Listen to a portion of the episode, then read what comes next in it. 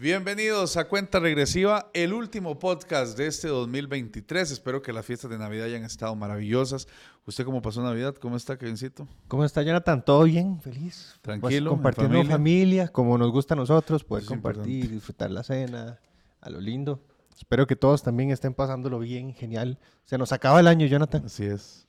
Se nos acaba el Y esperamos eh, de corazón que este 2024 venga lleno de muchas bendiciones. No es un año, no es una fecha, es una convicción de que en Dios y en Jesús somos más que vencedores y vamos a lograr todo lo que Dios quiera para nuestra vida. Angie, ¿cómo estás? Hola compañeros, muy bien, gracias a Dios y feliz de estarles acompañando en un nuevo episodio de Cuenta Regresiva. Esperamos que usted la haya pasado muy bien en compañía de todos sus seres queridos. La encargada de los comentarios soy yo, así que aquí vamos a estar estos próximos 30 minutos esperando sus comentarios para compartirlos. Muy bien, Angie, muchísimas gracias. Y hoy vamos a analizar la segunda mitad del año, como hemos venido haciendo en los programas y demás, para que usted pueda también hacer un balance de lo que ha sido este 2023. La próxima semana tendremos el próximo año, que será la próxima semana, un programa buenísimo donde vamos a analizar la realidad de cuatro países. No se lo pierdan, que va a estar, pero genial. Vamos con la mesa de temas, ¿les parece, compañeros? Vamos de inmediato a ver por acá los temas.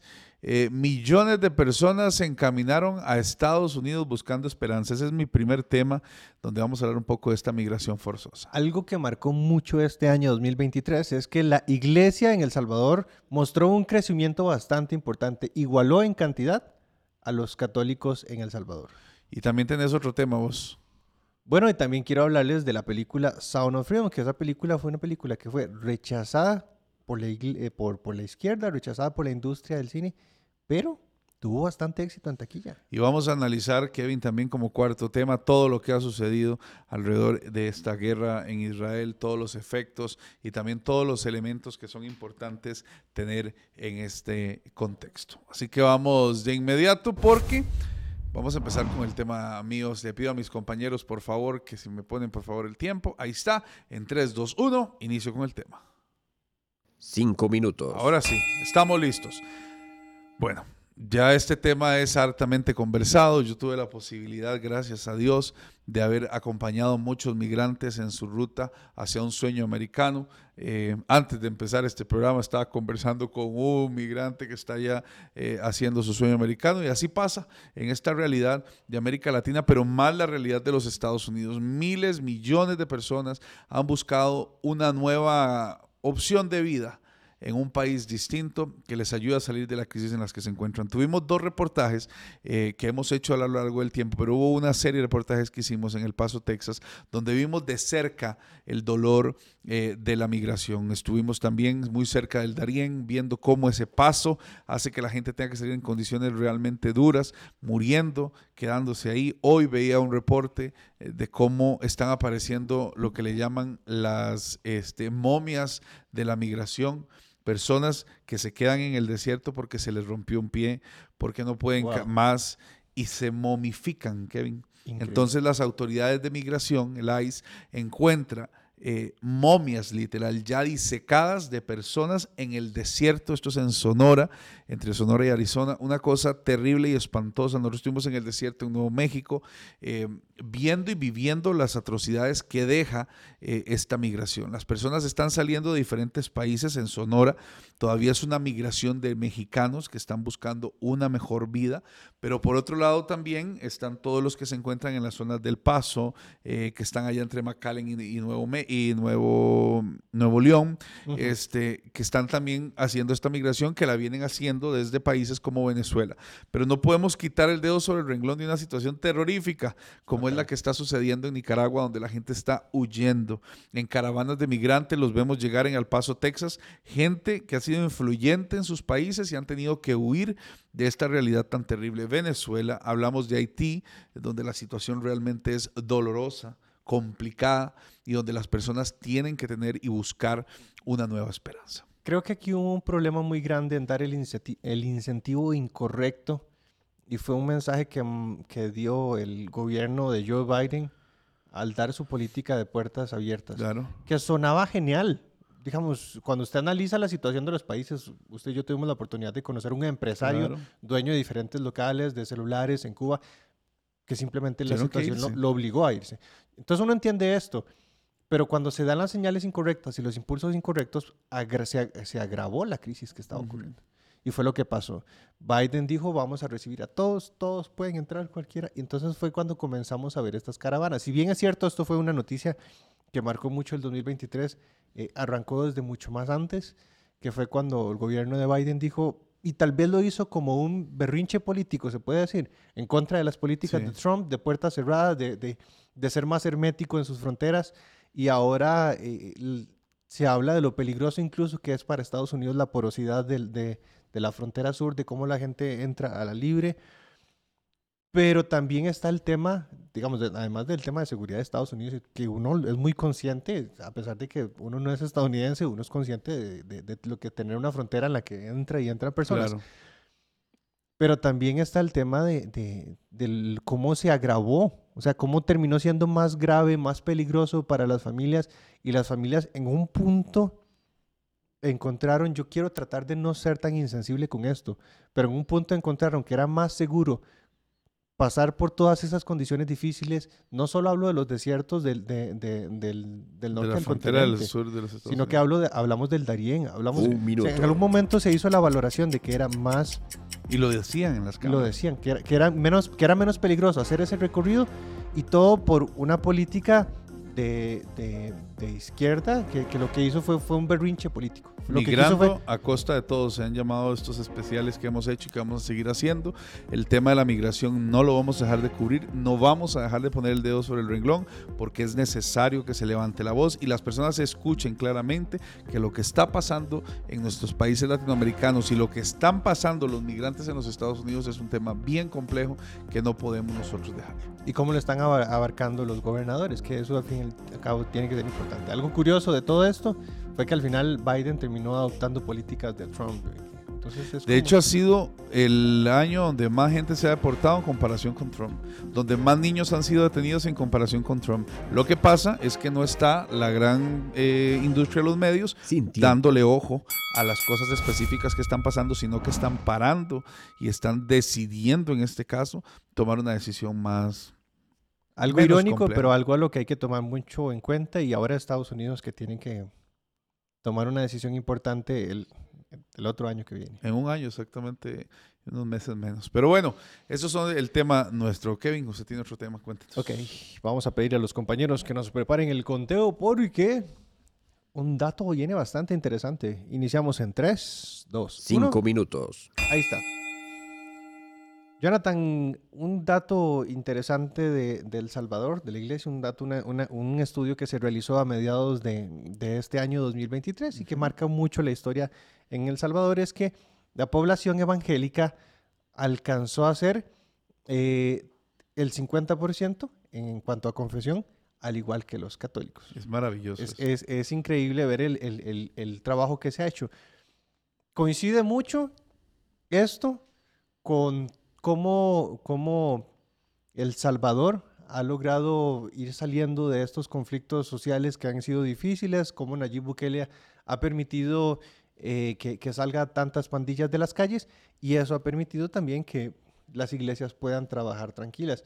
Pero también este, es importante, sin, sin perderle peso al trabajo importante que ha hecho la iglesia en El Salvador, la Alianza Evangélica, cómo, cómo ha trabajado a, a- a- a mover a las iglesias y cómo, ¿por qué no mencionarlo? Porque lo hemos pasado aquí en reportajes. Un saludo a nuestro eh, corresponsal Francisco Laínez, Buenísimo. que nos ha pasado reportajes de, de cómo las iglesias han tomado eh, acción en cuanto a meterse incluso en las zonas que son más difíciles, zonas que se puede decir tomadas por pandillas. No se me olvida en esto, eh, no me acuerdo, no fue este año, fue tal vez el año pasado, cuando el vicepresidente insinuó, no dijo, pero insinuó que entre las bandas de los pandilleros habían pastores, ¿verdad? Como tratando de, de- de tachar esa correlación. Pero cuando llegan las encuestas y nos muestran que lo que está pasando no es, no es que los, no es que los pastores están yendo a las pandillas, al contrario, son las pandillas las que están siendo eh, llevadas a Dios a través de la iglesia. Definitivamente eh, se, se se quita toda mala idea que se pudo haber generado. admirable el trabajo que están haciendo las, las iglesias en El Salvador. Creo que en esa zona, en toda la región, Honduras, eh, Guatemala, se, se, se ha hecho un gran trabajo y lo hemos visto. Yo creo, y mi concepto cambió poderosamente desde que entrevisté al representante de la Alianza Evangélica ahorita que estuve en Brasil, que pronto va a estar saliendo esa entrevista. Esa, ese, esa entrevista, él me decía, hoy El Salvador, porque uno veía y decía, ay, qué lindo, ¿verdad? Bukele, lo que está haciendo Bukele, El Salvador está siendo seguro, eh, qué, qué bonita la inversión, qué lindo el discurso, qué lindo. Eso es lo que decimos muchos conservadores. La izquierda dice un totalitario, un dictador. Yo creo que les hace falta un viajecito por Cuba, Venezuela y que se vaya un ratito a Nicaragua para que vean las dictaduras y el totalitarismo en su máxima expresión y luego ya podemos conversarlo. ¿Qué es lo que yo quisiera decir en este caso? Él decía, es que Bukele no es el inicio de algo, Bukele es una consecuencia de algo. Y él decía, hemos orado, y no hablo de Bukele, porque él decía, yo no lo personalizo al presidente, sino El Salvador, la iglesia ha ayunado, ha orado, ha creído por un cambio en su país, toda la iglesia en El Salvador. Entonces, obvio que Dios va a escuchar el clamor y ante tanta clamor, tanto dolor que vivió El Salvador antes, en, en, diferentes conflictos armados que ha tenido, logran ahora tener un presidente que está alineando las situaciones. Pero el presidente no actúa solo. Claro. El presidente actúa con un equipo, el presidente no puede hacer todo solo. Ese efecto del presidente haciendo es lo que hace la diferencia fundamental de lo que vemos ahora y lo que no veíamos en su momento. Yo eh, creo que definitivamente había un gran trabajo. Ahora también uh -huh. desde el otro extremo, que hablábamos del tema de las pandillas, no es que hay pastores involucrados en las pandillas, es que el mensaje de Jesús está llegando a las pandillas y se están convirtiendo personas que se convierten en pastores. Claro. Entonces no es que los pastores, las iglesias, ni la iglesia evangélica está metida, es que la iglesia está llegando al lugar donde tiene que llegar y vuelvo a tocar el tema, tenemos que ser luz y meterse en las pandillas, Totalmente es decir, hacer luz para que nos vamos a quedar en las cuatro paredes tocando los coritos. Definitivamente. Hay un tema aquí que todavía eso. nuestro compañero Jonathan y no vamos a seguir así hasta el otro año, pero, pero eh, entonces es, es, necesario que pase exacto, eso. antes de que se nos acabe el tiempo.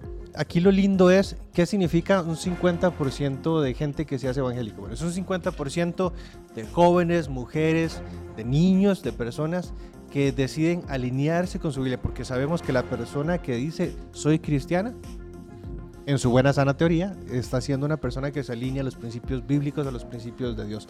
Por eso celebramos esto, porque más de un número, más que superar la estadística, más de decir, ay, que somos igual, que alcanzamos más población que los católicos, que los testigos de Jehová.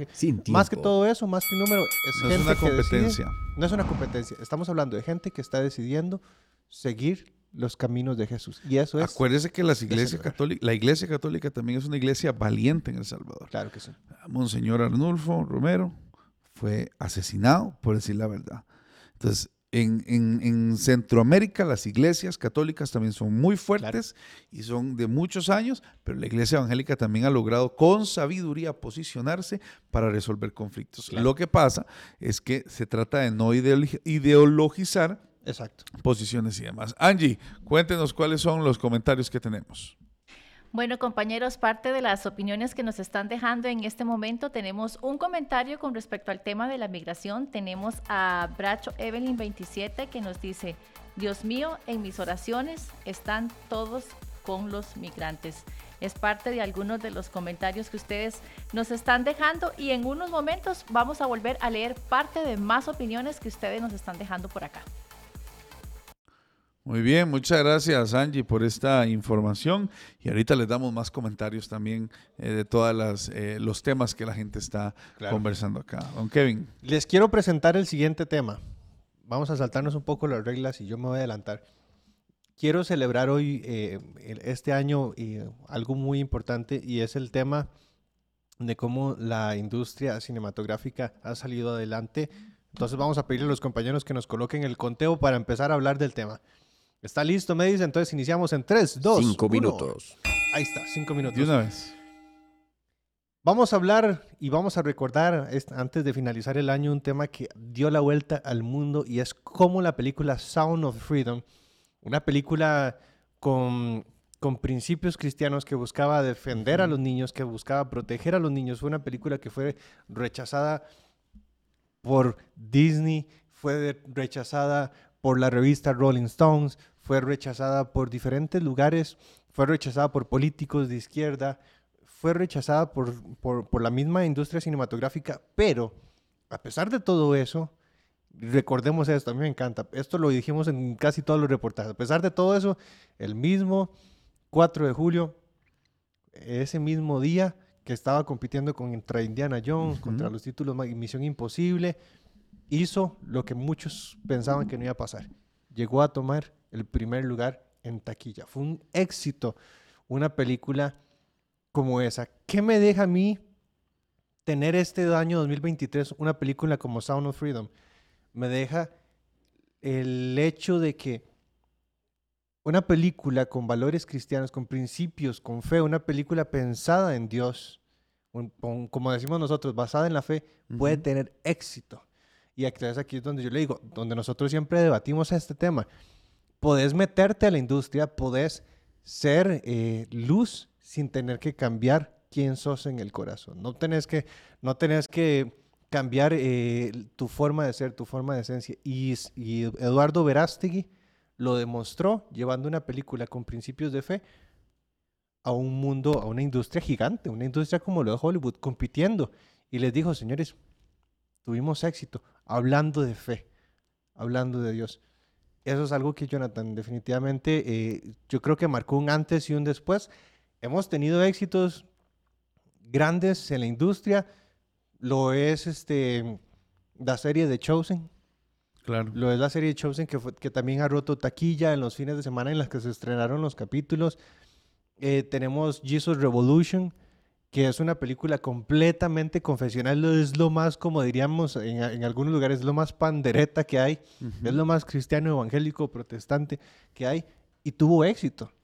Entonces vos podés agarrar y tomar algo fuerte, confesional, y podés llevarlo a, a- a los grandes lugares y decir, señores, esto. Y la gente lo consume. Y gente, y, y- y hablamos de, de que no solo la iglesia. Entonces, lo que usted siempre habla, ¿verdad? De, querer romper y partir la- la- las paredes de la iglesia y tener grande éxito. Yo creo que este año se marcó un antes y un después. Lo venía haciendo The Chosen. Vino Eduardo Verástegui con estos éxitos. Eh, la industria cinematográfica este año 2023 marcó una pauta muy, muy interesante. Lo vimos con Buzz Lightyear. Sí. Buzz Lightyear, eh, la película fue un fracaso. Sí, yo, yo coincido en la necesidad de espacio para todos y que todos tengamos. Para mí, Sound of Freedom no es una eh, película confesional, No. eh, no habla de nada de la fe, habla de un tema vital para nosotros, que es la protección de los niños.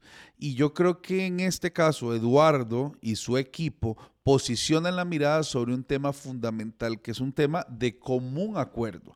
Si usted empieza a hablar del dogma, se separa. ¿Por qué muchas de las películas que has mencionado tienen un éxito? Porque Ajá. tienen un nicho. Esta película no era para un nicho, era para un sector en general. Nos unimos todos alrededor de Sound of Freedom porque queremos proteger a los niños. A los niños no hay que, no hay que violentarlos. no hay que- y esa agenda permió el éxito de la película. Pero no fue una película confesional. Fue una película que tocó un tema vital para el nicho. A mí me parece que mercadológicamente lo hicieron Claro. perfecto, que el tema es importantísimo y me parece que se salieron de su fe, porque por un lado Eduardo Verástegui es, es, es católico Sí. y el catolicismo no se ve en ninguna de las, de las películas. ¿Por qué? Porque muchos de los seguidores de él somos evangélicos. Entonces también creo que se logró posicionar en un mercado en el que no había. Si hubiera tenido otro enfoque más religioso, yo sí creo, yo, Jonathan, Pero así lo que vieron. no se podría Así lo vieron. ¿verdad? Así No, claro, porque era conservador. Porque de pronto lo que se toma y lo que la, lo que la izquierda más critica es eh, los niños de Dios no se tocan, ¿verdad? Es la frase, eso está es la bien. frase que más le- les genera picazón a la izquierda. Entonces, eh, a lo que voy es, se puede retar a la industria, se puede retar a la industria y decirle, te tengo un contenido, un contenido con calidad, un contenido basado en la fe. No particularmente, como le digo, Jesus Revolution fue un, fue un algo caso muy confesional, muy, muy, muy extremo. Y no está mal, no sé si me entendés, Exacto. no está mal hacer películas confesionales. pero sí se lo puede está retar. haciendo The Chosen, ¿verdad? Este que vos lo estás viendo, Ujú. que es una película realmente confesional, con un enfoque sobre Jesús y está haciendo con un éxito avasallador. Mercado y para todos. Claro. Ahora, que uno decida o no eh, a qué rumbo se va a tirar, son otros 100 pesos. Entonces ahí yo quiero tirarme el nicho, ok, el nicho lo tenés, pero creo que lo que hizo Song of Freedom logró hacer un movimiento alrededor de una película que siempre fue el objetivo de Eduardo Verástegui y él lo contó en la entrevista que Y le que ya no sonó las campanas, porque poco, poco nos dio chance de hablar de cómo Sí. influyó en los gobiernos. Vamos con el último tema, ¿les parece? Si me ayudan mis compañeros, por favor, a ponerme ahí el tiempo en 3, 2, 1. Cinco minutos. ¿Saben de qué vamos a hablar? De lo que sucede en Israel, porque este es un tema complicado y complejo. Eh, Israel ha sido atacado por dos flancos diferentes, específicamente en el norte eh, y en el este, si no, me- no, en el sur En el más sur. bien, este, en un ataque sin misericordia, desde Líbano con Hezbollah y desde Palestina con Hamas. Palestina, este, específicamente en la franja de Gaza, es donde está ubicado el movimiento de, de eh, Hamas. Hamas. Hamas es un movimiento extremista yihadista. Extremista porque lo que quieren es la muerte. Entonces hay una frase que ellos dicen desde el bosque hasta el, hasta el, hasta el mar Desde el río hasta el mar. desde el río hasta el mar, acabarlos. No existe. Mm, Se desaparezca Israel. Y esta frase es fundacional y esto es lo que está haciendo Hamas. Por eso Hamas es un movimiento, no es un movimiento político, no es un movimiento social, es un movimiento terrorista que bajo esas premisas mata en el nombre de su causa. Ahora, la gente quiere decir lo que sea, pero como dicen las campañas eh, de, de relaciones públicas y de medios que ha hecho Israel, el tema fundamental aquí es que Hamas también es ISIS. La misma violencia, la misma agresividad. Y a mí me preocupa cómo organizaciones como la ONU vienen a decir que no es, eh, que es un conflicto entre pares. Ahí no hay pares. Están reconociendo entonces Fatal. que esta gente de, de, de Hamas es de la autoridad palestina. Tienen su propio equipo de finanzas. Tienen ministro de comunicación. Y están subyaciendo y viven paralelamente en el mismo sitio con la autoridad palestina. Mahmoud Abbas aplaudió, el presidente o el representante o como se le quiera llamar a este señor de Palestina. Es terrible lo que están haciendo. Llegaron, violaron y mataron. Pero es que Israel terrible, muy mal. Ah, bueno, entonces cuando te asalten en la calle no digas nada y decirle, sí, llévateme todo. Ah, sí, apuñalame, hacerle daño a todos. Hay que defenderse. Claro. La defensa de Israel es la que ha sido criminalizada y ahora la verdadera guerra que tiene Israel que ganar, porque esta la tiene dominada y ganada, con un armamento fuera de serie en dos frentes, re- defendiéndose de Hezbollah y def- defendiéndose de Hamas. Pero en este momento la guerra que está perdiendo Israel es la de los medios de comunicación. Por eso yo quiero invitarlos para que en este cierre de año usted se convierta, si usted cree en la causa sionista, si usted cree en lo que está pasando el pueblo judío, comparta podcasts como estos, donde Claro. hablamos pro Israel. ¿Por qué hablamos pro Israel? Porque Israel es perfecto, hablamos pro Israel porque es el pueblo de Dios. Pueblo Y no quiero debates aquí este, eh, doctrinales. Sabemos quién es, sabemos cómo es, y sabemos lo que Dios ha dicho. Y la palabra dice sobre Israel. Entonces, si usted quiere apoyar la causa, no podemos ir a defender, no podemos ir a tirar bala, no podemos, no hay muchas cosas que podamos hacer desde nuestro continente. Repartamos y tratemos de lograr que la información empiece a circular de manera adecuada. Este año comenzó algo que muchos temíamos durante mucho tiempo y es ver a Irán cumpliendo su cometido de, de matar gente Y escondiendo la en mano. masa y escondiendo la mano. Eh, vimos, a, vimos a Irán dándole dinero a Hezbollah, vimos dándole dinero a Hamas, financiando ciertos ataques. Y eso generaba la constante amenaza de que, van a matar al pueblo de Israel, que van a levantar guerra con Israel. Y siempre se temió esto. Este año vimos el inicio de algo que probablemente dure mucho tiempo. El, mismo, el mismo gobierno de Israel lo ha dicho. Es una guerra que se le levantó para eliminar. Entonces, ¿qué está peleando ahora Israel? ¿Qué está peleando? Bueno, pr- primero que están peleando el, el- jamás. Lo que está peleando es que quieren eliminar a Israel. Es está que lo que peleando pelean Israel. es su causa, Exacto. es ser como yihadistas, destruir. ¿Qué está peleando Un Israel? minuto. Israel está peleando su derecho a existir como país, como nación, como lo que ellos son. Y si ellos bajan las armas, si Israel baja las armas, va a ser eliminado.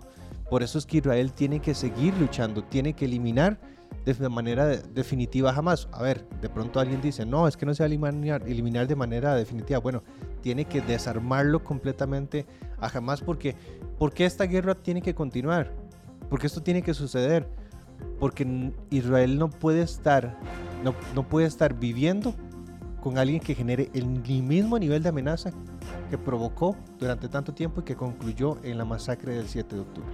Por eso, Israel tiene que eliminar de una manera definitiva este tipo de amenazas. Y lo hablábamos con un analista. ¿Por qué Israel tiene que eso? Porque ahora es un tema de poderes. Israel tiene que demostrar que no va a permitir que esto siga sucediendo. Es un golpe de autoridad y ha costado muchas muertes, lamentables. Lamentablemente. tiempo. y es muy doloroso, pero cuando alguien de frente, y yo aquí ni apoyo que maten gente, porque no es mi intención, pero cuando alguien te dice from the rivers así, y te lo dicen tan directo, Y lo demuestran como ocurrió que este te año. quieren despedazar, cómo uno se queda quieto. Entonces no creo y no, y no entiendo cómo hay gente en esto. Y otra cosa, que este podcast nos hemos pasado un poco de tiempo, pero otra cosa que a mí me parece burlesca es escuchar donde hay gente de izquierda defendiendo a, a Palestina y a Es Hamas.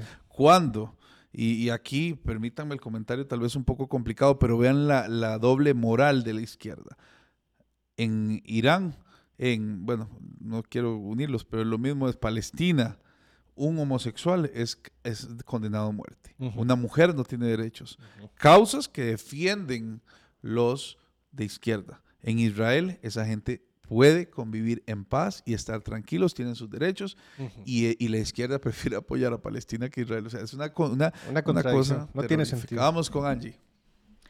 Ahora sí, compañeros, traigo bastantes comentarios. Vamos a iniciar con la nota que vimos hace un momento de cómo la, eh, la iglesia en El Salvador está mostrando un crecimiento importante. Varios de los comentarios que tenemos por acá son de personas que hacen el énfasis en su presidente Nayib Bukele. Carito Valdivia eh, nos comenta, un presidente sabio que sabe lo que la oración y la confianza en Dios pueden lograr. Otro comentario por acá, este Norma Polino Chávez, ella nos escribe, cuando un gobernante pone su nación en las manos del Todopoderoso, siempre habrá bendición aún en medio de la adversidad. Desde Perú nos unimos en oración. Ahora vamos a leer comentarios acerca de la película Sound of Freedom. Tenemos por acá un pensamiento, una- un comentario de Nicolette 3003. Ella nos comparte la mejor película que he visto y qué gran mensaje. Dios siga bendiciendo a este guerrero. Tenemos otro por acá, Defender Guerra, que nos comenta, excelente película. Y los dos últimos comentarios, vamos a leerlos rápidamente sobre el último tema de la guerra en Israel.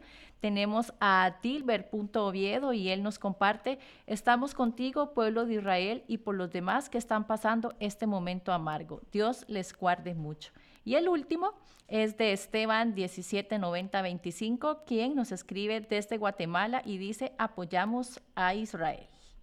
Esos eran parte de los comentarios. Gracias a todos ustedes por llegar hasta el final de este programa de cuenta regresiva. Y recuerden que todas estas noticias que nosotros damos acá, las que ponemos sobre la mesa, usted las puede encontrar en nuestro sitio web mundocristiano.tv. Gracias por acompañarnos. Gracias Angie por esos últimos comentarios del año. Y bueno, llegó el final de este podcast, Kevin, y también el final del año. Y, y ya este fin de semana todos celebramos ese nuevo cambio. Yo les eh, agradezco demasiado por haberse unido a nosotros acá en Mundo Cristiano, ayudarnos a levantar y sacar adelante estos temas, esta agenda, que eso es un trabajo entre todos ustedes. Como audiencia, nosotros como creadores de contenido nos unimos para poder lograr de una manera clara y comprensiva llevar este mensaje a todos que ven. De veras que a todos gracias. Este año iniciamos este proyecto, este podcast para poder conversar eh, más tranquilamente, no tanto informar, pero poder conversarlo con el tema, poder conversarlo con ustedes, compartir las opiniones de ustedes. Así que a todos los que han formado parte de este podcast, gracias por acompañarnos este 2023 que arrancamos y de veras esperamos y deseamos verlos el, el otro año porque hay muchos temas más que conversar. Así es. Dios los bendiga. Feliz año. Que este sea un cierre maravilloso y que empiecen este 2024 lleno de salud, paz, tranquilidad y que el Espíritu de Dios guíe cada una de las decisiones que ustedes tomen. Les mandamos un abrazo a nombre de todo el equipo de Mundo Cristiano, los compañeros que están en controles, a Ramiro, a nuestro querido Adrián, a nuestro querido Kevin, que están siendo parte con nosotros. Les mandamos un abrazo y desde siempre eh, esperamos que todo camine de la mejor manera. Nos vemos si Dios lo permite. Bendiciones.